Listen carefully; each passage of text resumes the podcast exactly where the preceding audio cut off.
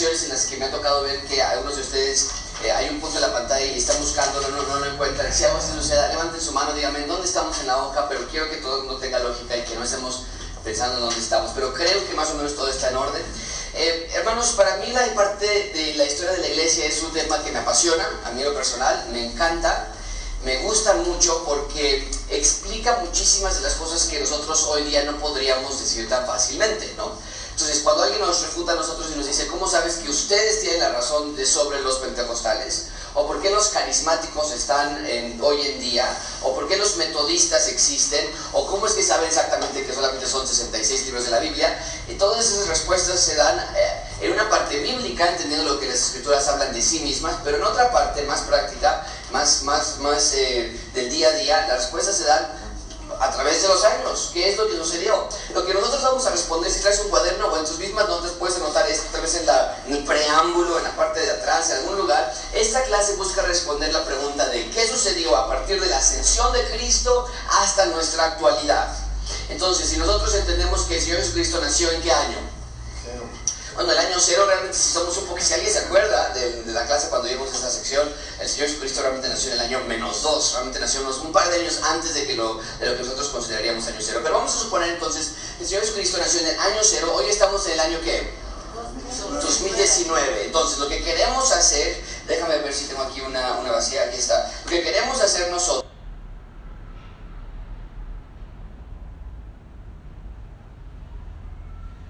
que sería el año cero de donde el Señor Jesucristo nació, y ver qué ha sucedido hasta el año 2019, que es donde nosotros estamos. Y lo que vamos a hacer el día de hoy, a través de, los siguientes, eh, de las siguientes 13 sesiones, este, y alguien, por favor, acuérdeme de, no cerrar esta clase sin hablar de la que vamos a hacer en tres semanas. Por favor, Mike, si me ayudas con eso, Raúl, porque en tres semanas tenemos que cambiar los horarios y quiero ver cómo está eh, en general sus horarios para tres semanas, Pero las siguientes tres semanas vamos a ver qué sucedió en este, en este lapso. Cómo es que la, la, la, la fe ha, ha desarrollado. Hoy vamos a ver los primeros 300 años de la historia de la iglesia los primeros 300 años de la historia de la iglesia en 45 minutos es imposible, ¿ok?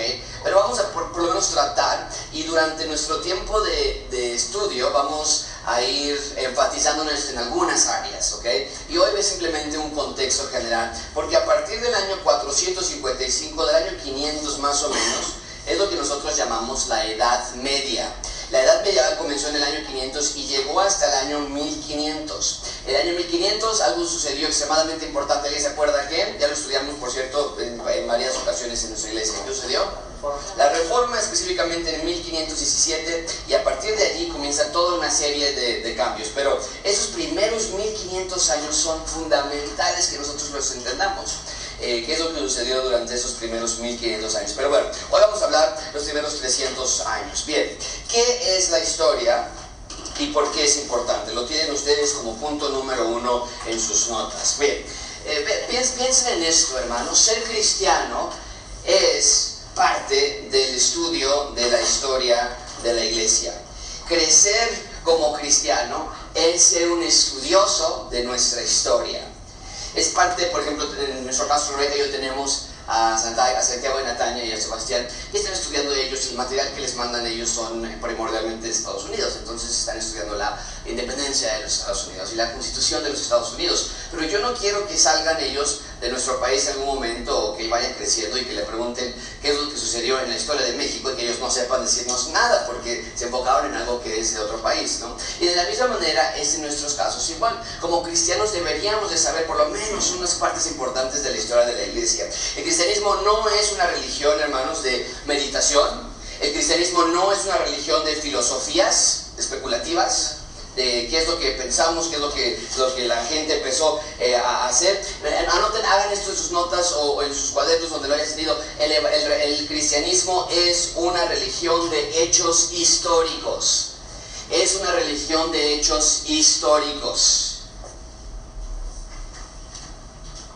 Fueron acontecimientos, vaya, que tuvieron lugar en el tiempo y en el espacio. Fueron reales. El cristianismo es una religión de hechos históricos. El cristianismo, desde luego, enseña verdades eternas, verdades espirituales. Bueno, hablamos de la existencia de Dios, de los atributos de Dios, de la naturaleza de la Trinidad de Dios, en fin. Pero, eh, pero el cristianismo se enfoca, lo que nosotros creemos se enfoca en eventos históricos de, mucha atención con esto, encarnación de Cristo, bueno, encarnación de Dios en Cristo, obviamente, la muerte de Cristo y la resurrección del Señor Jesucristo. ¿Ok? Déjame notarlo de esta manera.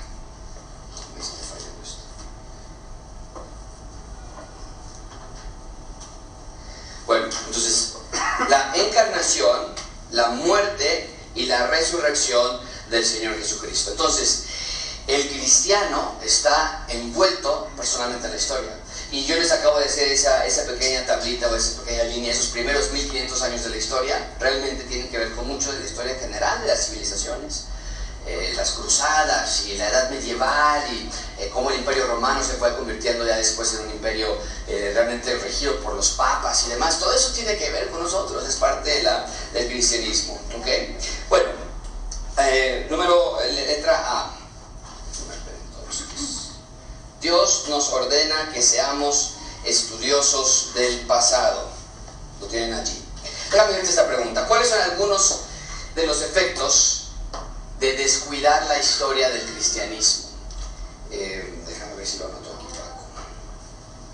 ¿Cuáles son algunos de los efectos de descuidar los efectos, los, la historia del cristianismo?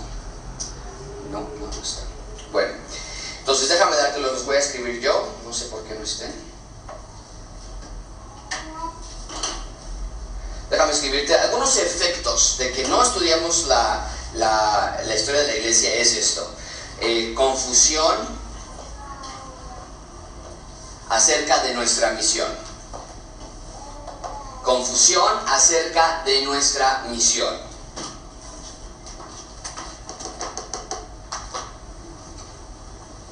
Número dos, una teología débil. Si no sabes la historia de la iglesia, va a haber una confusión acerca de la misión de la iglesia. Va a haber una teología débil, no vas a saber realmente qué creemos y finalmente eso puede terminar en herejía. Herejía. Por no saber la historia de la iglesia. Eh, bueno, obviamente tú estás estudiando la palabra de Dios y puedes aceptar varias cosas, ¿ok? Pero por ejemplo, eh, ayer platicábamos en, una, eh, conversación con, con, nuestro hermano nos decía, bueno, el versículo, ¿qué tal el versículo que dice Filipenses capítulo 2? Que toda rodilla se va a doblar y que toda lengua va a confesar que Cristo es Señor. ¿Qué quiere decir eso? Ven, para nosotros es importante ver qué es la interpretación que se le ha dado a lo largo de la historia, porque podríamos decir que entonces al final del día eh, todo el mundo va a ser salvo porque al final de cuentas todo el mundo va a confesar a Cristo como su Señor. Pero no es lo que históricamente se ha interpretado, ha ese versículo. Y nos importa la historia por eso, ¿ok? Entonces Dios nos ordena a ser estudiantes del pasado. En el Antiguo Testamento al pueblo de Dios se le recuerda, no tienen que olvidar la fidelidad de Dios. Si ustedes recuerdan, una de las cosas más importantes que se en el Antiguo Testamento era, era poner monumentos eh, donde eran recordatorios de que aquí había sucedido algo, alguna ceremonia anual, algo que quería Dios que recordara a la gente de Israel que había hecho por ello y, yo por ellos. Y hoy ya no construimos monumentos como tales, pero en nuestras prácticas de la iglesia local sí tenemos un par de recordatorios que Dios ha instituido a la iglesia para que no olvidemos ciertas cosas. ¿Alguien puede pensar en uno? Ok, déjame ponerlo aquí. La cena del Señor. Eh, ¿Y cuál, cuál otro más? Cena del Señor y el bautismo, que son maneras de recordar lo que Dios ha hecho por nosotros a lo largo de la historia. Eh, lo, seguimos haciendo hasta hoy día. Eh, es importante que veamos esa, ese valor acerca de, los, de la parte histórica de lo que Dios ha hecho por nosotros. Letra ustedes tienen en sus, en sus notas, hemos sido adoptados en una familia que abarca razas, culturas, fronteras, e incluso el tiempo. Entonces, si hemos sido adoptados a una familia que le llamamos creyentes a lo largo de toda la historia de la humanidad, es importante refrescar nuestra historia familiar. Es importante recordar de quién provenimos. ¿Cuál es nuestro, nuestro podemos llamarlo de esta manera así, cuál es nuestra herencia histórica? Los hermanos y hermanas en distintos ámbitos de la vida. Tercero, lo tienen en sus notas, letra C, es importante que estudiemos la historia de la iglesia porque no hay nada nuevo debajo del sol, lo dice Eclesiastes capítulo 1, versículo 9. Entonces vamos a, ir viendo en este módulo, eh, muchas herejías vuelven a repetirse a lo largo de la historia, muchas, muchas de las herejías que han, que han sucedido se repiten a lo largo de la historia, en diferentes maneras, con diferentes personajes. Hoy día, por ejemplo, tenemos varios pastores que dicen, hay un pastor en Estados Unidos muy famoso, se llama Andy Stanley, y él dice que no tenemos ya que leer el Antiguo Testamento, porque el Antiguo Testamento habla de otra clase de Dios. Lo que el creyente del de, actual le necesita es el Nuevo Testamento nada más. Bueno, eso es una herejía que viene desde el siglo II y que se vuelve a reempacar y vuelve a salir de nuevo y es otro individuo y tiene otras maneras de argumentarlo, pero son las mismas herejías. Si sabemos la historia de la iglesia vamos a poder evitar alguna de ellas. Y letra D. La historia de la iglesia es importante estudiarlo porque nos va a ayudar a ser humildes, a alentarnos el uno al otro, a equiparnos para la evangelización.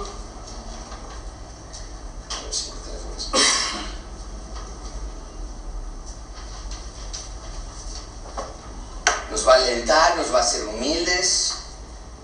Y de verdad, hermanos, yo espero que todos los que ustedes estén aquí vengan para buscar humildad, para buscar eh, entender que no es nuestra no es nuestra religión nada más, no es nuestra época nada más, sino es todo un bagaje que venimos viendo desde años atrás y que vamos aprendiendo.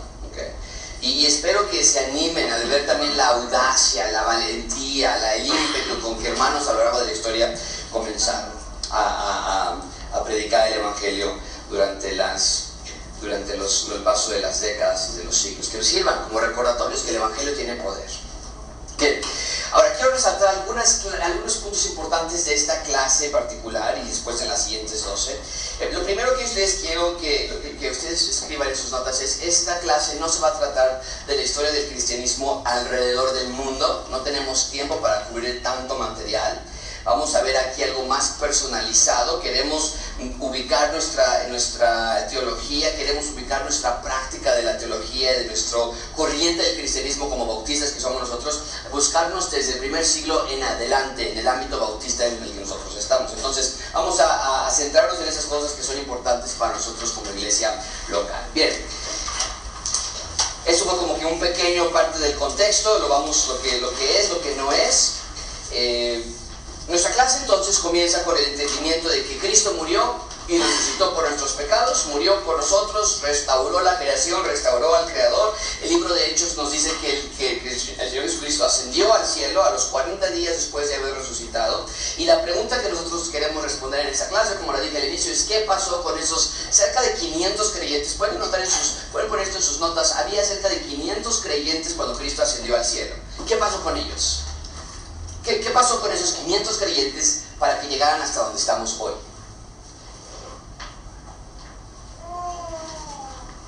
Eh, esa es la pregunta. Y en ese sentido, vamos a voltear entonces hacia nuestro número 2. Tenemos que primero ver dónde estaban estos 500 creyentes, dónde vivían, qué es lo que ellos eh, tenían a su alrededor. Y en primer lugar, lo que yo quiero que ustedes noten es que los creyentes primarios, de, los creyentes primeros de, de, de Ciudad de Cristo, los primeros 500 creyentes, lo que ustedes tienen que entender es que ellos no entendían eh, o no veían al Señor Jesucristo como algo diferente al judaísmo. Anoten eso, lo tienen ustedes en sus notas allí. No veían que era algo radicalmente distinto.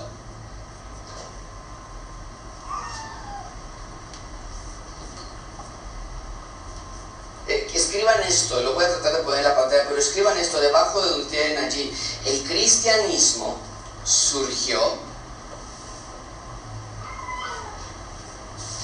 como una consecuencia del judaísmo. El cristianismo surgió como una consecuencia del judaísmo. Y los cristianos, esos primeros 500 creyentes que se acercaron al Señor Jesucristo, estaban conscientes de su raíz en la religión antigua. Ellos creían en el mismo conjunto de escrituras que, que nosotros tenemos hoy día, el Antiguo Testamento y, las cartas incluso de Pablo y todo eso. Ellos afirmaban creer en el mismo Dios, Yahweh. Eh, Dios gobernó, Dios creó, Dios hizo el mundo. Jesucristo mismo era un judío. Jesucristo era un judío, nació en una familia judía, con las reglas judías, con los lineamientos judíos. Jesús era un judío. Muchos de los creyentes, pongan esto en sus notas y déjame ver si me acabe en la siguiente diapositiva, muchos de los creyentes, incluso nosotros vemos en, las historias, en, los recuentos del libro de Hechos, que eh, los creyentes en ese momento veían el judaísmo como parte de su, de su cultura. Tenemos a Pedro, y tenemos a Juan yendo al templo a orar. El libro de Hechos, ¿eh? Y eso era una tradición totalmente judía. Sabían ellos que no tenían que orar nada más en el templo, pero era una tradición para ellos y no veían al inicio una necesidad fuerte de separarse de ellos. Ustedes recuerdan lo que dice Pablo, eh, ustedes recuerdan lo que dice Pablo a los romanos y le dice que el Evangelio es, poder para salvación para primeramente quién? El judío primeramente y después a quién? Al griego. Y una de las cosas que hacía Pablo cuando entraba en las, a las ciudades, lo primero que él hacía era siempre entrar a la. Sinagoga. Entonces, no hay una división. Cuando Cristo asciende, no hay una división clarísima.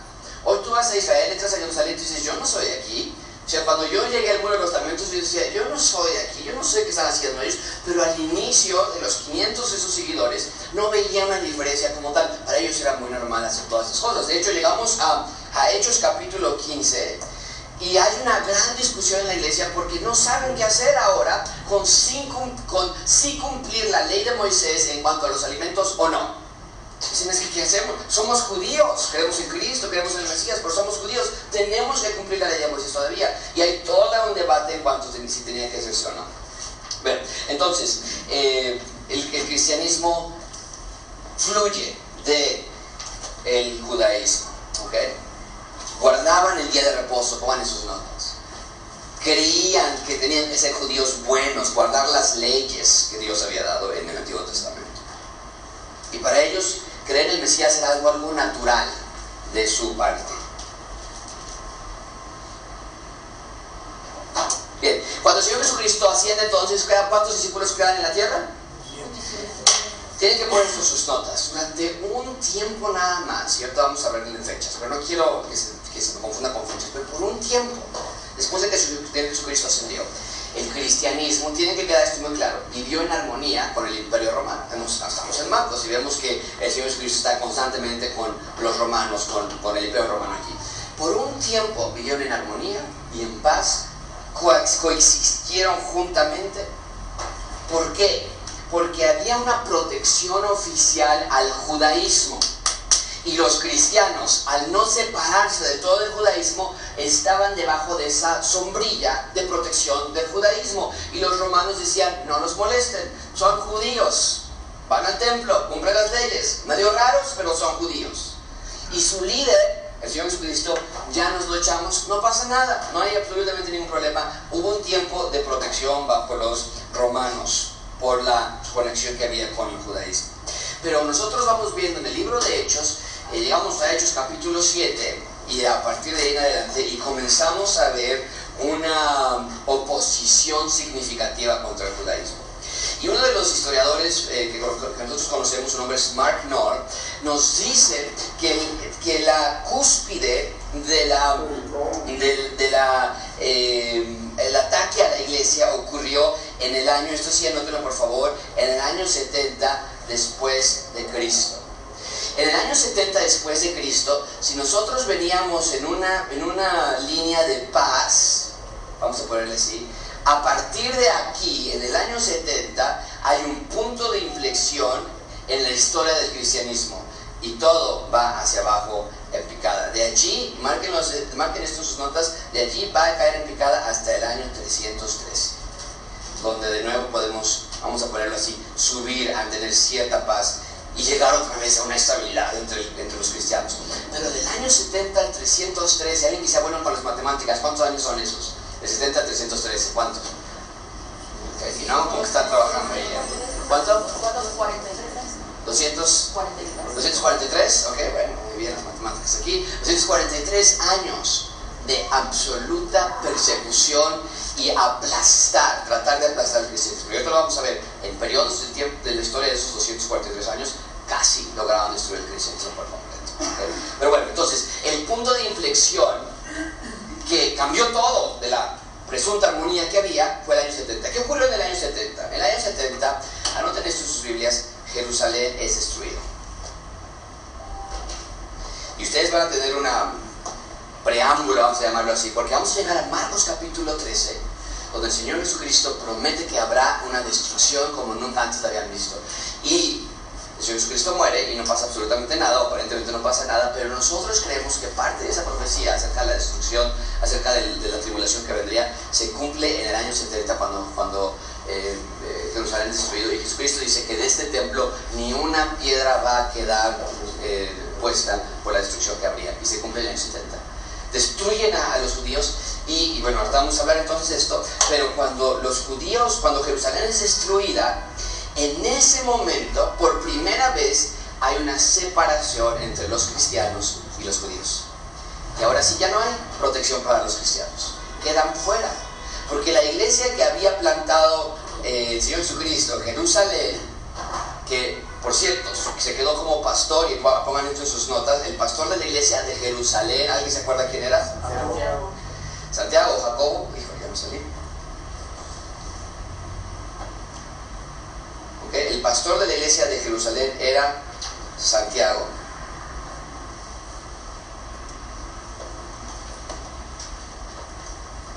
¿Ok? Cuando se destruye Jerusalén, ya no hay iglesia en Jerusalén. Y ahora vemos cómo empieza a preparar todo. La iglesia principal, había tres iglesias principales, una en Roma, una en Alejandría y otra en Jerusalén. Cuando se acaba la principal de Jerusalén, que era la cuna, la parte más importante se empezó a ir hacia Roma que hasta hoy día todavía sigue siendo la cuna del cristianismo, para lo que ellos llaman el cristianismo. Pero todo sucedió a partir de aquí. Y cuando Jerusalén es destruido, entonces hay una separación de los judíos y los cristianos salen a flote y dicen, nosotros ya no somos judíos. Y si yo no soy judíos, entonces ahora sí hay persecución. Bien, entonces, esos 500 eh, eh, seguidores de Cristo que se quedaron allí están bajo el imperio romano eh, pero no, perdón, están siendo judíos, son, judíos ellos, ya vimos esa parte, pero nada más son judíos cristianos, un híbrido entre ellos dos, viven en el Imperio Romano. Vamos a ver un poquito acerca de Roma. Déjame escribir esto.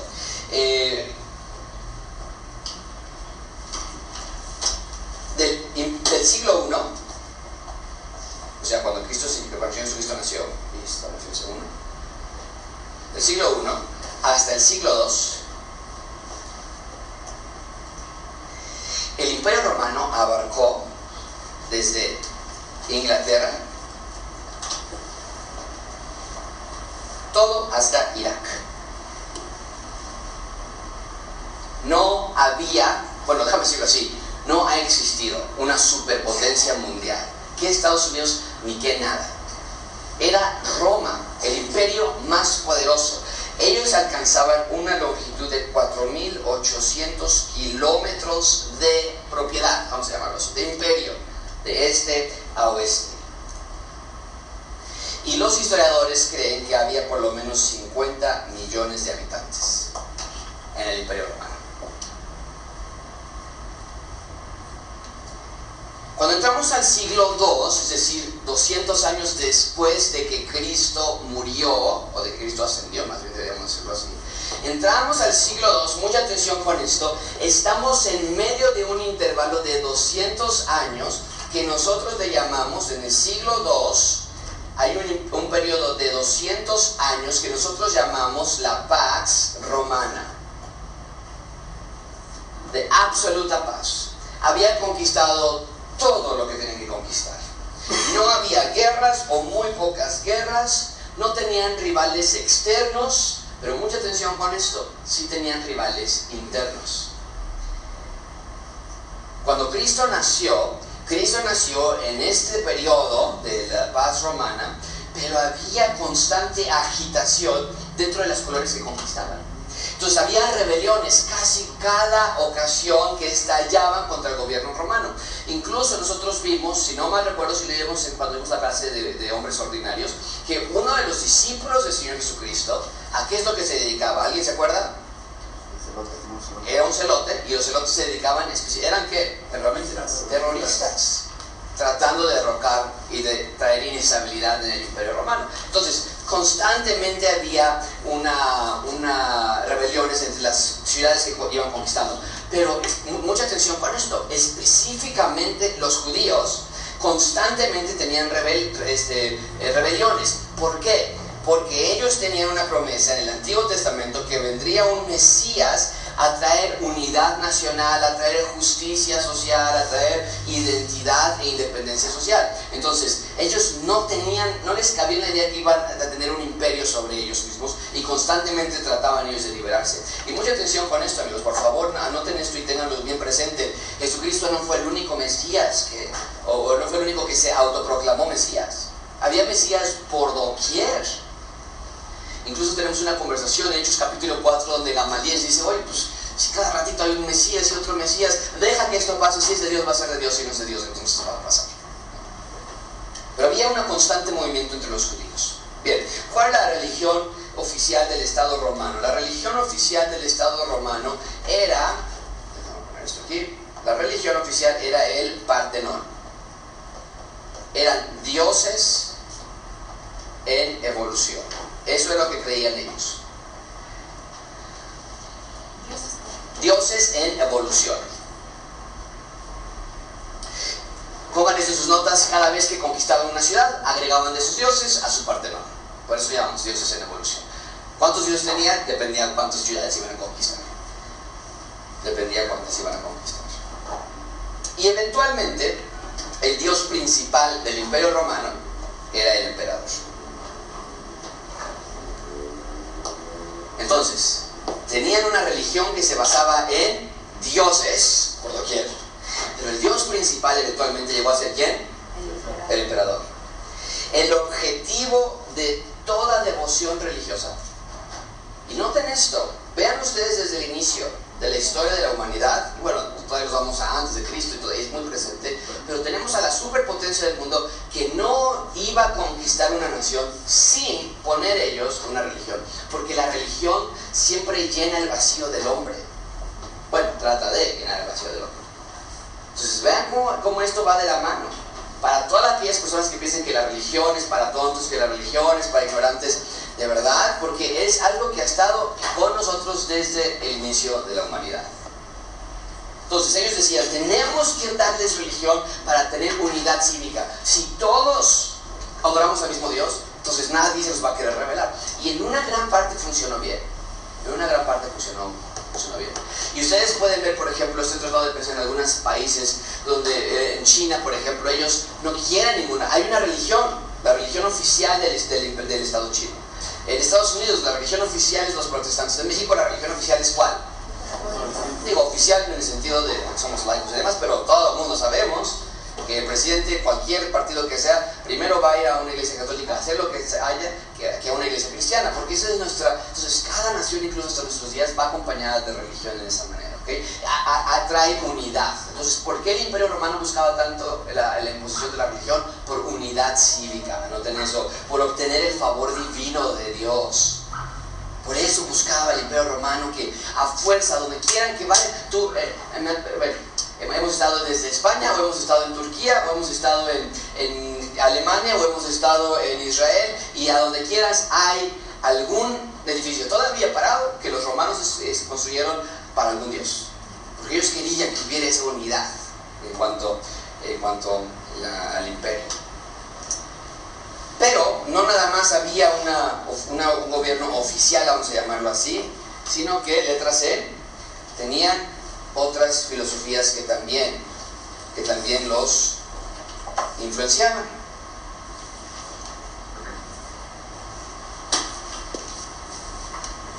Tenían otras filosofías que también los influenciaban. Letra C.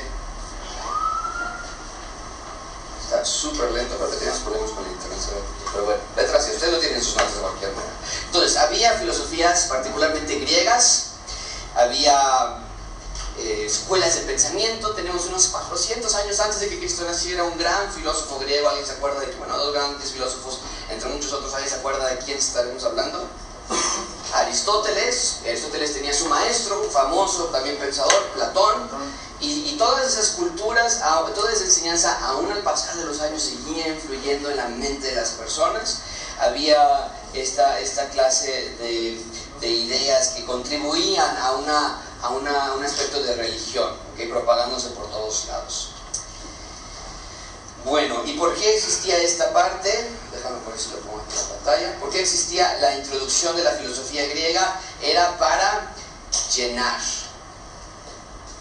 el vacío espiritual, obviamente, de la religión oficial romana.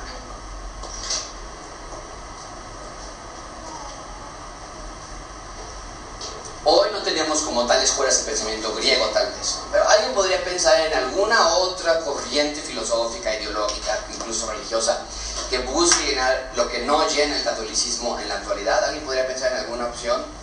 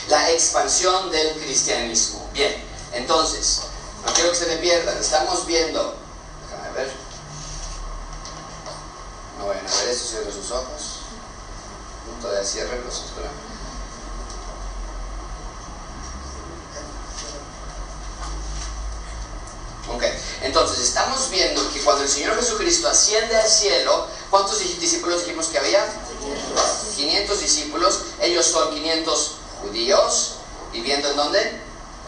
¿En qué imperio? Bueno, ok, en Jerusalén, muy bien, pero bueno, vienen en otros, lugares también, pero bajo el imperio romano, y el imperio romano, ¿qué, religión les, les imponía a ellos? ¿Cuál? El Partenón, con el máximo dios que era quién? El emperador, pero cuando no les llenaba eso, entonces ¿qué había? Filosofías griegas, ¿ok? estamos construyendo toda esta parte del contexto acerca de los 500 creyentes del Señor Jesucristo, que eran creyentes. Pero, ¿cómo, cómo llevamos esto a una explosión? Porque llegamos a Hechos capítulo 3 y ya no hay 500. En Hechos capítulo 3 ahora ya hay 3.000. Y llegamos a Hechos capítulo 5, capítulo 6 y ya no son 3.000, ahora son 5.000. Entonces, ¿cómo explicamos esa explosión que comienza aquí? Bueno, en primer lugar, vamos a ver nosotros que a partir de Jerusalén se extendió el Evangelio, en el libro de Hechos nosotros leemos que se extendió al Mediterráneo, al mar Mediterráneo. ¿Sabes qué? Déjame hacerte un pequeñito dibujito. Tenemos aquí Italia, uy, que es Italia. Por acá está Grecia también. Y África está. Okay. Este es el mar Mediterráneo. Israel está en esta parte. Aquí está Israel, en azul. ¿Ok? Y entonces vemos que el Evangelio comienza a salir hacia el mar Mediterráneo. Cuando hablamos del mar Mediterráneo no estamos diciendo que están yendo al agua, que están yendo hacia otros países, extendiéndose hacia la región. Y por acá tenemos a Inglaterra y acá tenemos a España. Están llegando hacia ese lado. Al final, mucha atención con esto, al final del libro de Hechos tenemos a Pablo visitando la capital romana que está en Italia, desde luego, pero que entonces era el imperio. Y entonces, tenemos, y esto por favor, porque esto es súper interesante, tenemos que a partir del año 60, voy a poner aquí abajo, y cuando llegamos al 150, es decir, 60 años después de que Cristo ascendió, ya cuando llegamos al año 50, vemos que tenemos el cristianismo en África, tenemos cristianismos en Francia, uy, ya se nos fue Escriban ustedes, ¿ok? Tenemos cristianismo en África, en Francia, lo que hoy es Francia, obviamente no era en ese momento. Tenemos el cristianismo en la India, tenemos el cristianismo en Etiopía, que es el norte de África. Está ahí abajo opaco, ¿no, Beto? Nada más para explicar. Entonces, esto estamos, y esto es del año 60 al año 150. Es decir, que en menos de 100 años el cristianismo se ha propagado. De ser 500 personas a miles y miles de personas. Escuchen esta lectura que les, que les quiero dar eh, de, un, de un escritor que, le, que le envía esta carta al emperador en el año 150. Les dice esto el escritor cristiano. Ya hemos llenado todo lo que les pertenece a los romanos. Ya lo llenamos todo. Las ciudades, las islas, las fortalezas, los municipios, los campos, el palacio, el senado romano, el foro, solamente dejamos vacíos los templos paganos. Es, la en manera sarcástica, el cristianismo. Dice, hemos llenado todo, solamente les dejamos los templos de, de los falsos dioses que ustedes adoran. Entonces, vean el crecimiento de la iglesia en menos de 100 años y no había internet, y no había eh, eh, nada de lo que nosotros pensaríamos hoy, el cristianismo traía algo muchísimo más poderoso. Romanos 1.16 nos dice que el Evangelio es poder de Dios para salvación. Ahora noten esto por favor, porque esto se nos acusa mucho y de manera muy ignorante es hora de bajar a esas personas con sus, con sus eh, mitos, sus leyendas urbanas. Para ponerle así, el cristianismo fue abrazado mayormente en las personas que vivían en áreas urbanas. Nos dicen, los cristianos era para los ignorantes, para los tontos, los, las personas que no sabían ni escribir, eso, eso se nos caído del cristianismo. No, no, no. La mayoría de los cristianos, nosotros tenemos en nuestras notas, eran de clase media. No quiere decir que haya personas de menores clases también, o inferiores, también creyeron, pero eran de clase media. Anoten eso también, muchos eran griegos o judíos guion griegos. Es decir, que eran, habían sido eventualmente griegos, en el caso de Timoteo, por ejemplo, en el discípulo del Señor de, Pablo, pero convertido a judío, pero tenían ese trasfondo. y, eso es importante, porque cuando tenemos que la mayoría eran judíos helenizados o judíos griegos, quiere decir que venían de muchas otras partes del mundo. Es como si hoy dijéramos que la mayoría, y no, no es el caso, pero la mayoría de los cristianos hablan inglés. Bueno, si en 300 años estudiáramos este caso, entonces pensaríamos que eran personas que habían estado en diferentes países con el idioma más importante del mundo. Cuando hablamos de judíos helenizados es algo similar, venían de diferentes contextos, no nada más de la región de Judea. De Judea de, Judea. Y esto nos, nos, nos, recuerda al libro de Hechos capítulo 1 versículo 8, que el Señor Jesucristo promete que ustedes van a recibir poder y que ustedes me van a ser testigos en Jerusalén, en Judea, en Samaria y hasta los fines de la tierra. Y menos de 100 años después, esa profecía ya se había cumplido. Vemos el poder de Dios, cómo está ya allí también obrando. Bien, eh, escriban esto en sus notas y ya no sé en qué punto estamos. ¿En qué punto estamos? 3C. 3B. Ah, ok. Letra B. Ok, ese sí lo tengo acá entonces. Letra B. ¿Por qué el mensaje de Jesús se propagó tan rápidamente? Bueno, la respuesta corta lo acabo de decir, así Jesús lo había prometido. Se iba a propagar y se iba a propagar rápido. Lo explicó así Jesucristo en la semilla del, sembrador, del sembrador y la, parábola del sembrador y la semilla. Ya lo estudiamos. No nos debe de sorprender. Nos dijo, va a salir el sembrador, va a sembrar, muchas veces van a fallar, una vez van a, van a, tener respuesta, fruto, y sucesivamente se va a expandir el Evangelio. Ya lo había explicado en la semilla de mostaza. Él dijo que el, reino de Dios es como una semilla pequeña, y que va creciendo más y más y más hasta hacerse el árbol más grande que existe. O sea, Jesucristo nunca le dio vergüenza decir, ¿saben qué? Mi reino, discúlpenme, pero va a conquistar la tierra completa. Va a haber ciudadanos de mi reino en todos los países del mundo. No debería ser sorpresa, pero bueno, es una parte importante que tenemos que recordar. Entonces, ¿por qué el mensaje de Jesús se propagó? Porque Jesús así lo había prometido. El plan del reino de Dios así ya había estado desde el inicio. Pero en un segundo plano, vamos a ver la parte humana tal vez, la razón de la rapidez con la que se propagó el cristianismo, la razón por la que se difundió el Evangelio tan rápidamente, era en sí, mucha atención con esto, tienen que marcarlos muy bien, la razón eran los cambios, anotarlo, los cambios en las vidas de las personas. ¡Wow!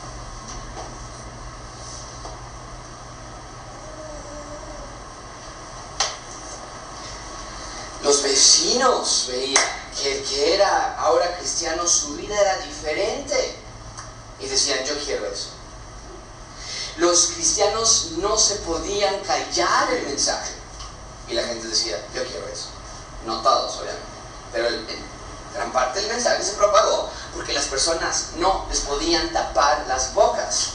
Incluso vamos a verlo en unos minutos, a pesar de persecución. Bueno, entonces, se propagó rápidamente porque las personas no podían negar. Hay algo que está pasando aquí, los cambios en las vidas de las personas. Número dos, porque el mensaje del Señor Jesucristo de muerte y resurrección llegó en un momento donde estaba, las circunstancias estaban listas para la difusión del mensaje. El mensaje del Señor Jesucristo llegó en un momento en el que las circunstancias estaban listas para la difusión del mensaje. ¿A qué me refiero con eso? Cuando Alejandro Magno conquistó, bueno, hizo todas sus conquistas, el griego, antes del Imperio Romano obviamente, el griego, el idioma griego se convirtió en el idioma unificador del mar Mediterráneo, de todos los, de todos los países que estaban en el mar Mediterráneo. Entonces no había barreras idiomáticas, había una facilidad de hablarse uno con el otro.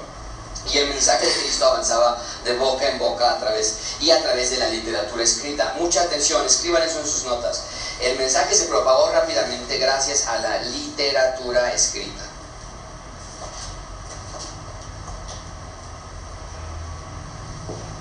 ¿A qué literatura escrita? Bueno, primordialmente, ¿a qué? ¿Qué piensan? Lo primero que se les a la mente. La Biblia dividida en dos secciones. Primeramente, ¿cuál? Primeramente, la difusión de la literatura escrita en el Antiguo Testamento. Pero ya estamos ahora en el año 60, 70, 80, 90. Y cuando nosotros llegamos al año 100, tenemos ya las iglesias, mucha atención con esto, las iglesias en los diferentes países del mundo, eh, las, las, reuniones de las familias, no en iglesias como aquí, pero las reuniones de las casas, tenemos ya aquí, déjame ponerle tenemos ya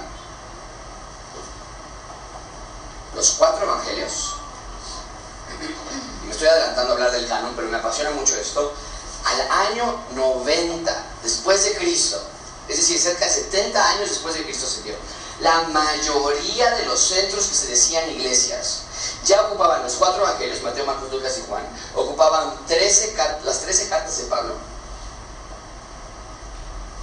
y ocupaban el Apocalipsis. Obviamente el Apocalipsis fue el último que se escribió, por ahí en el año 90 casi, casi llegando al 100.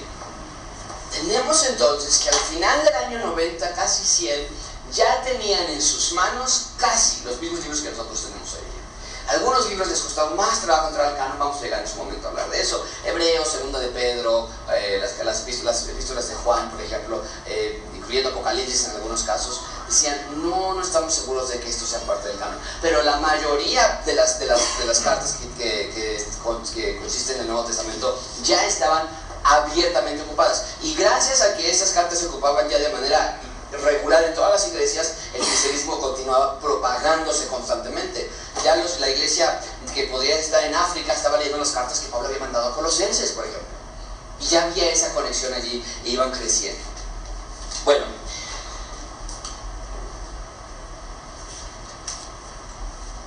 el imperio, entonces, ¿por qué se propagó tan rápidamente? Muy rápidamente, aquí hay varias otras razones, pero el imperio tenía eh, vías eh, de camino de transporte o, un sistema de vías muy, muy bueno.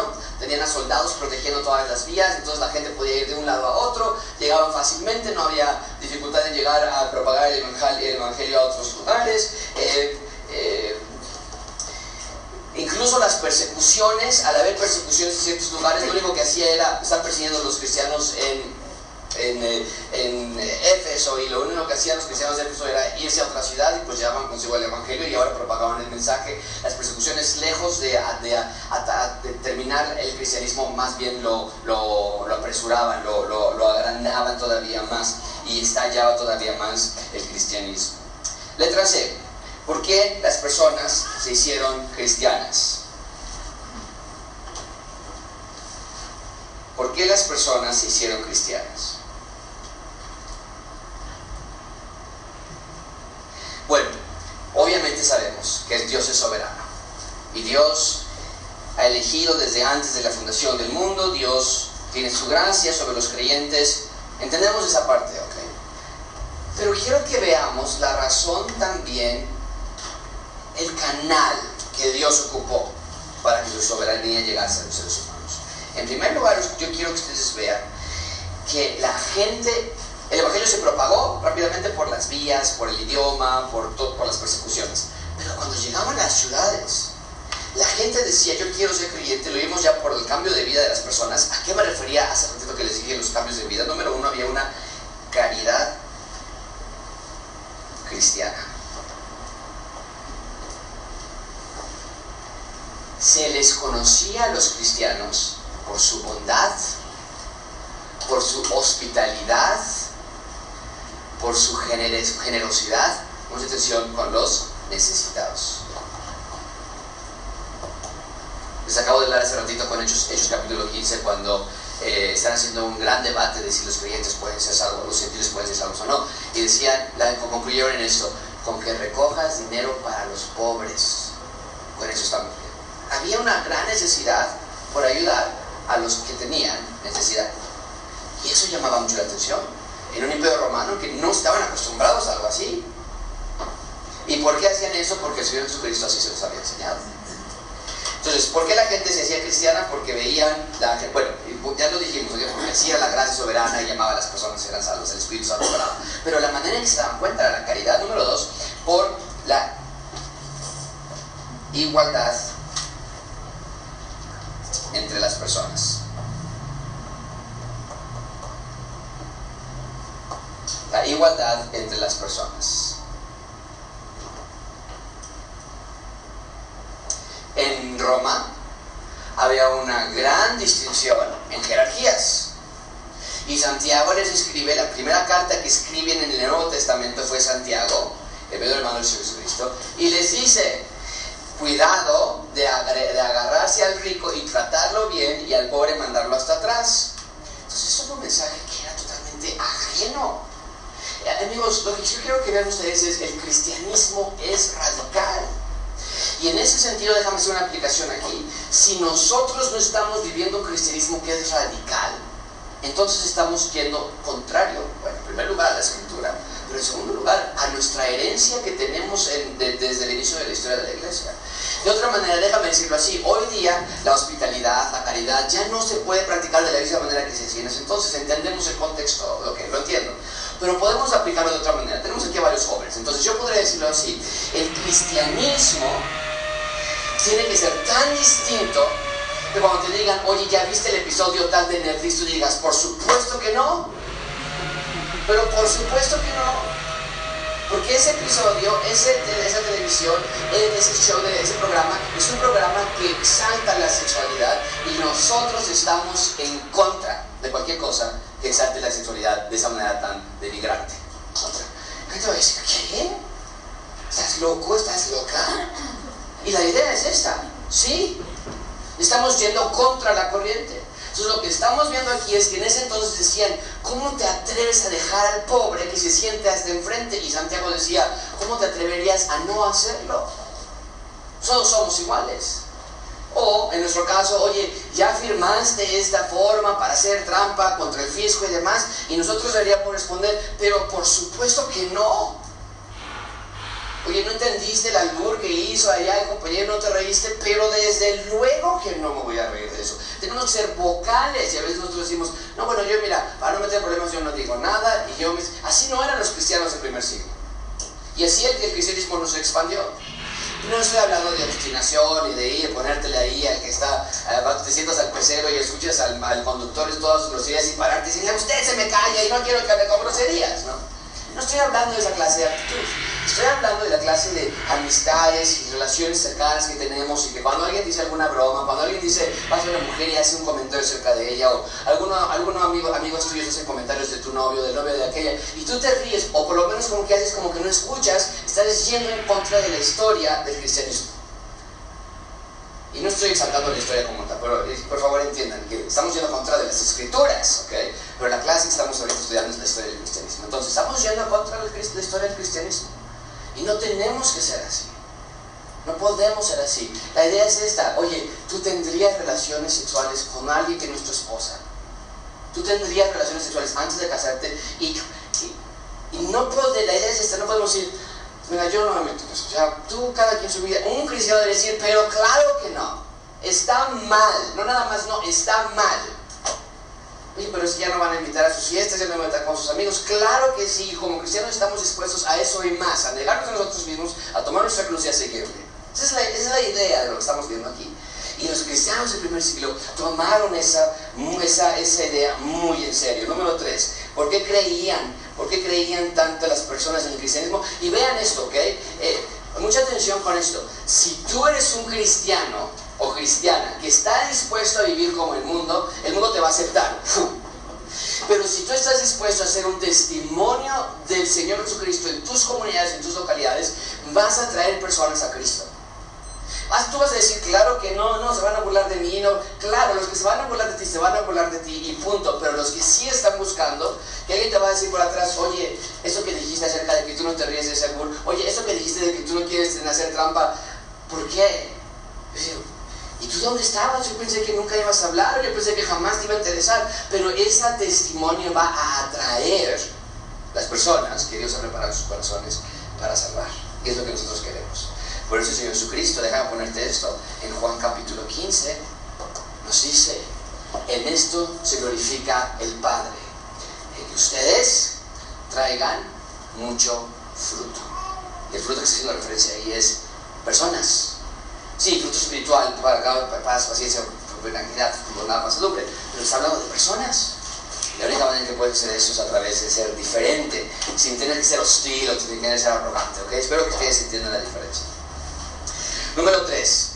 ¿Por qué las personas creían? ¿Por qué las personas se convertían en cristianos? No nada más porque eran dadivosos, bondadosos, hospitalarios, en fin.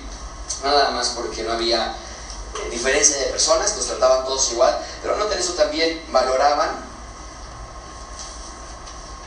al individuo.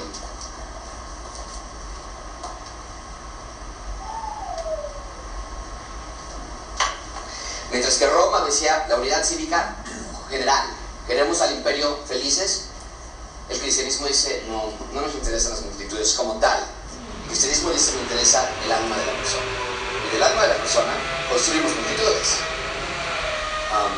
Eh, por ejemplo, en ese entonces se divorciaban de las mujeres cualquier cosa, por cualquier cosa, trataban a las mujeres como basura. Y tienes a Pablo diciendo, tienes a Pedro diciendo, cuidado, esposos traten como vaso frágil a sus esposas.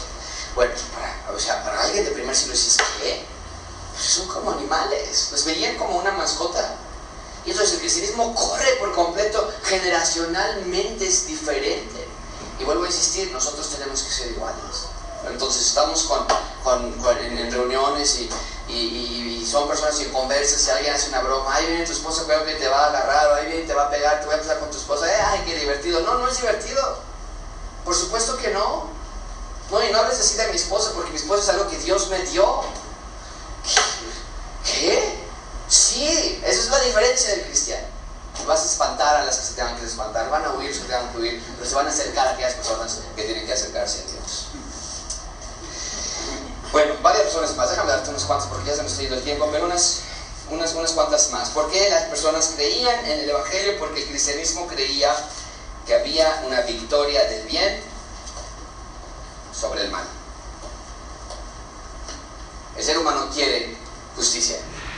El cristianismo dice, la tendremos. Tal vez no aquí aún, pero la tendremos. Y tú no sabes, ni yo sé, cómo es vivir bajo el régimen de un emperador como la clase de emperadores que había hecho. Entonces tienes un mensaje que te dice, hey, ora por tus autoridades. ¿Qué? Ora por mis... Ellos mataron a mi familia. Me persiguieron por ser creyente. Ora por todos los que estén en posición. Y Dios es el juez que tiene la espada y Él va a juzgar. Pero Él, nadie juzgue antes de tiempo. Dios es el juez. Era un mensaje que traía paz y traía tranquilidad y traía en un mundo hostil. En un... Así que cualquiera de los que estamos aquí pensamos, no, mi mamá jamás, no, no sabes, mi papá es de lo peor. Ninguno de nosotros hemos tenido un vecino que es eh, de religión, que honra, que, adora al, César. Nadie. Y aún así las personas caían a los pies de Cristo cuando las personas creían en el Evangelio.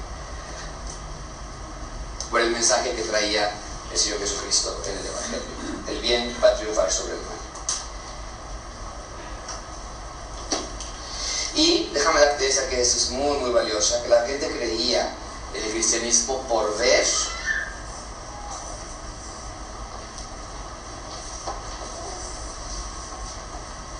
la tortura de los creyentes. Hace unos años tuvimos la oportunidad, mismo yo, de estar en el Coliseo Romano. Y parados allí, donde miles y miles de creyentes murieron por su fe. ¡Wow! Es una sensación que tal vez tú dices, yo no sé si yo me permanecería. Estar parado enfrente de ese coliseo y ver a todas las personas que están gritando muerte a los cristianos, enciendan los vivos. Y cuando las personas veían, les decían, te van a matar. Sí, me van a matar. Y a tu esposa también, a mi esposa también. Y veían a los soldados venir y llevárselos y alimentarlos a las bestias salvajes. Las personas decían, eso tiene que ser verdad. Si alguien está dispuesto a morir de esa manera tan brutal y no está loco, eso tiene que ser verdad. La manera en la que morían las personas, eh, voy a saltar esta parte, no vamos a llegar a hoy, pero déjame nada más darte esta, esta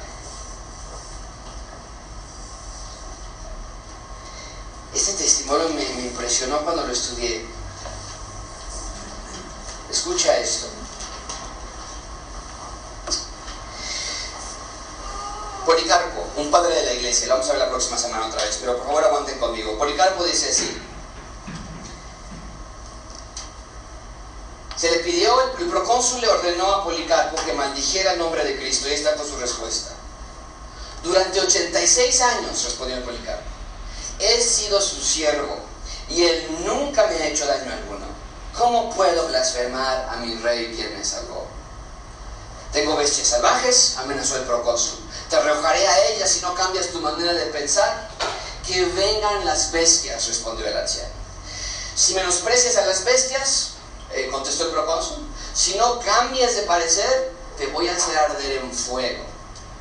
Dice Policarpo, ¿me amenazas con fuego? Que solo arde brevemente y después de un corto tiempo se apaga porque ignoras el fuego del juicio venidero y el castigo eterno que está reservado para los malvados, declaró, declaró Policarpo. ¿Por qué tardas? Haz lo que quieras, dijo Policarpo. El procónsul se pasmó y envió a su heraldo al centro de estadio para que proclamara tres veces, Policarpo ha confesado que es cristiano. Ante todo esto, la multitud de gentiles y judíos se enardecieron, encolarizados y gritaron a viva voz, debe ser quemado vivo. En menos tiempo del que se precisa para contarlo, la multitud recogió troncos, leña seca. Cuando la pila estuvo lista, por Policarpo oh Padre de tu Hijo, oh Padre de tu amado Hijo Jesucristo, por quien te conocemos, te bendigo por ese día y esta hora que yo puedo, junto a los mártires, compartir la copa de Cristo para la resurrección de vida eterna, tanto de alma como de cuerpo. Cuando hubo terminado, encendieron el fuego y arde una gran llama. Y dices, wow, ¿me quieres quemar? ¿Qué esperas? La gente dice, esto tiene que ser verdad. Eso tiene que ser verdad. Y lejos de apagar la fe, al contrario, se, incendiaba y se bendice, propagaba aún más. Entonces, ¿por qué la gente creía? Porque había cambios en las vidas de las personas. Y nuestra pregunta para nosotros debe ser, ¿por qué mi familia no cree? ¿Por qué mis vecinos no creen? Tal vez no estoy siendo tan radical como el mensaje es. Esta semana, y les voy a adelantar, ustedes están aquí, entonces toco las primicias de de la predicación. Esta semana, ah, no es cierto, es la próxima semana. Bueno, pero en una semana, ya no recuerdo en cuál clase estamos ahorita, pero en una semana Jesucristo les va a decir a sus discípulos, yo soy el Mesías. Pedro va a decir, tú eres el Cristo. Y entonces dice el texto que Cristo les comenzó a enseñar que era necesario que el Mesías sufriera. Y Pedro le dice, no, no tienes que sufrir. Y Jesucristo le dice, apártate de mí, Satanás. Porque tú pones tu mira en las cosas del hombre, pero hay que poner tu en las cosas de Dios. Pero después el Señor Jesucristo les dice a sus discípulos, es necesario que ustedes sufran también. Que se tomen, que se nieguen a sí mismos, que tomen su cruz y que me sigan. Esa es la idea, ese es el punto principal de ese sermón que les va a tocar desde unas cuantas semanas. Pero ese es el punto. El cristianismo es un llamado a ser radical. Y si tú creíste que iba a ser el cristianismo una cosa sencilla, de venir y leer tu Biblia los domingos y de cantar canciones cristianas de vez en cuando, estás totalmente equivocado. Porque cuando tu hijo te hace una barrabasada, cuando tu jefe te hace una trampa, cuando tu esposa te engaña, cuando tu esposo te engaña, cuando hay problemas con las familias, cuando hay problemas económicos, y volteamos a decir, Señor, ¿por qué es que Jesucristo nos está recordando mi llamado? Es un llamado a sufrir. Es un llamado radical. No somos mártires en el sentido de que estamos sufriendo todo el tiempo, ¿no? Tenemos grandes promesas que nos acompañan. Pero el cristianismo nunca fue, desde el tiempo del inicio de la historia de la iglesia, un llamado a vivirla tranquilo. Y me temo que hemos llegado a una etapa de, nuestras, de nuestra historia de la iglesia que vivimos muy cómodos. Oren por mí, que tengo gripa. Oren por mi esposa, que me gritó. Ayúdenme a entender cómo hacerle porque no nos comunicamos bien. Estamos totalmente equivocados. Estamos viendo las escrituras del lado y que esta parte de la historia de la iglesia nos enseñe. Creo que no estoy sufriendo por la causa de Cristo como debería sufrirlo. ¿Cómo? ¿Ir a, la esquina y hacer que te apedreen? No, no estamos hablando de eso. ¿Sufrir en qué? ¿Mi esposa me trató mal? Ay, perdón en Cristo. ¿Me duele? Claro que sí. Pero yo no voy a tener ningún problema contra ella. No la voy a perdonar. El hermano de allá me cae gordo. Oye, por favor, saco eso, lo tiro a la basura yo me meto la Biblia y hago un lavado cerebral y digo, Señor, yo quiero seguirte a ti, antes de que yo en algún momento diga que el hermano a quien tú compraste, con el mismo precio que me compraste a mí, tengo algo contra él o contra ella. Entonces, cuando aplicamos eso, sí es una vida de sufrimiento, porque dices, bueno, pero es que aún así, pues, mi esposa me gritó, aún así mi esposa estaba de mala onda, sí, pero nuestra vida no es vertical, nuestra vida es hacia Dios. Entonces, Empecemos en esas cosas. Nos quedamos en el número 4. Si no confías en ti mismo, deja tus horas con nosotros, ¿ok? Porque la próxima semana nos vamos a ocupar. Hay una gran porción de la historia que todavía tenemos que ver. Si no confías en ti mismo, déjamelas a mí. Si confías en ti mismo, déjamelas a mí también, ¿ok? Vamos a... Hay una pregunta, algún comentario que tengan con respecto a este primer módulo de la clase. Es... A mí me apasiona porque es regresar a algo que es muy diferente a lo de hoy día, ¿no? Pero pero yo creo que va a ser de mucha bendición. No dejen de venir. Me encanta ver un salón lleno.